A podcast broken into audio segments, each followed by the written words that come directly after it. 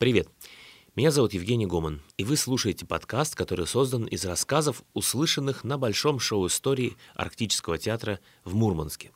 Это правдивые истории, рассказанные от первого лица. Хочу верить, что они вас коснутся и, возможно, помогут чуть больше понять людей вокруг вас и себя самого. Не забудьте поделиться услышанным с друзьями, так же, как это делают авторы этих историй. Это история актера Валерия Саковича. История про шопинг возле морга, luxury поездку на троллейбусе и мешок кукурузных палочек.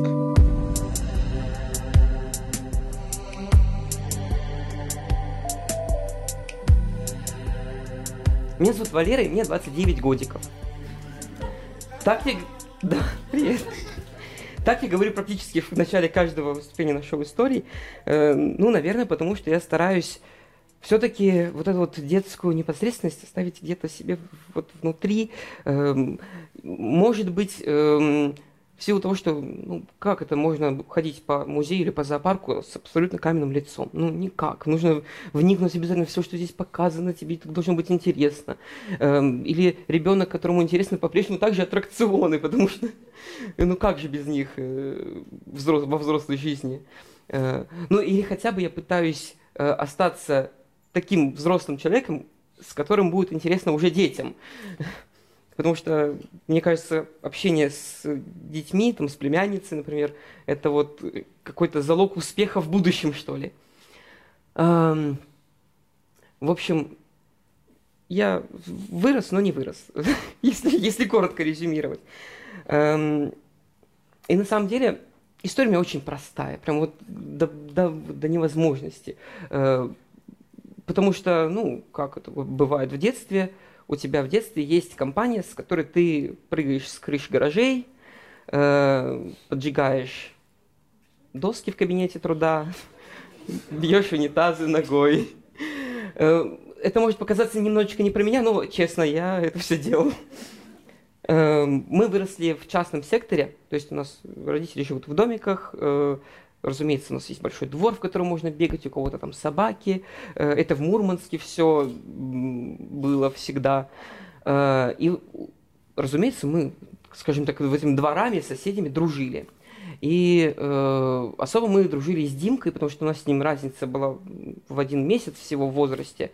И мамы наши познакомились в роддоме. Ну и мы, конечно же, учились в одном классе, в одном садике. И практически большую часть нашей жизни мы провели вообще вместе. А, в тот год мы нашли на улице 100 рублей. Разумеется, родителям про такие находки рассказывать нельзя. Ну, что это? Это 100 рублей. На 100 рублей можно, в принципе, продуктов было на неделю купить тогда.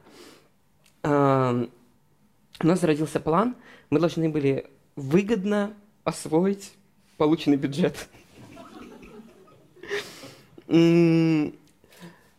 было продумано все до мелочей. Я даже когда вчера маме рассказывал, что я буду выступать, мама впервые узнала об этом. Но у нас была целая система.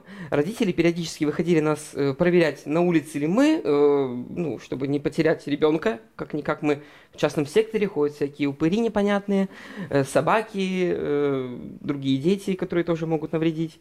Вот. И поэтому всегда практически было вот это вот традиционное «Валера!» Ты подбегал, показывался маме. Ну, а дальше по отработанной схеме нужно было прямо вот через минуту после того, как мама ушла домой, нужно было действовать. И мы ушли. Ушли далеко, чтобы никто не знал, куда мы ушли. Эм, это больничный городок. И мы пошли, ну, не, в магазины, которые около дома, потому что там продавцы знают родителей. Они все расскажут про наши покупки. Они сто процентов расскажут, что у нас было целых 100 рублей. Поэтому мы ушли в магазин возле морга.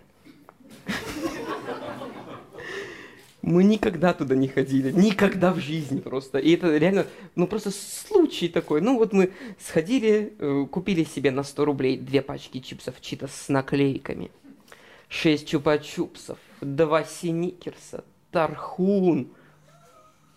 И огромный, я очень маленького роста был, ростом с меня мешок кукурузных палочек. А, мы закупились, нам дали какую-то там сдачу, неважно какую абсолютно. Мы выходим за пределы магазина, сиюминутно уничтожаем все, кроме, разумеется, кукурузных палочек, их там нереально много было. И сейчас эм, водички можно, наверное, хотя уже, да. А, спасибо. Э, и вот, ну, у нас осталась же сдача какая-то, а оставить деньги нельзя, ну, совершенно. Иначе у кого-то из нас в карманах найдут эту мелочь и поймут, что было что-то не так. А, мы решаем потратить эти деньги, но уже в магазине мы все попробовали, объелись, опились просто эту газировку уже вот верхом, э, эти кукурузные палочки еще просто. Э, и мы решаем проехаться на троллейбусе. Э, там буквально через, ну, через дорогу остановка, там ничего не нужно было делать, чтобы уехать. А нам нет 7 лет. Мы заходим в троллейбус. Почему-то платим за проезд. При родителях, даже когда мне было 9 лет, мы ездили с родителями, мама все время говорила, если что, тебе 6. Ну, как бы... Не... Э, а тут мы как бы мы ехали вдвоем с другом, ну как бы и ну нас бы выгнали, и мы поэтому заплатили. Почему кондуктора ничего не смутило, мы не знаем. Ну, то есть, ну, всего лишь два ребенка заплатили за себя и куда-то едут. Причем один из них, ну, крайне маленький ребенок, ростом, ну, возможно, его украл тот, который повыше.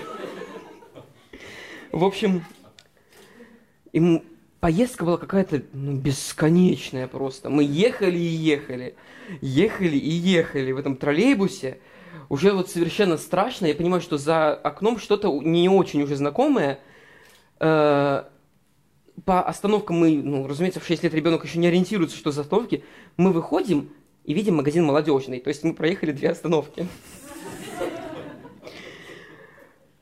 Было страшно, потому что мы ехали в неизвестность абсолютно куда-то далеко, а вышли там же, в принципе, где и сели.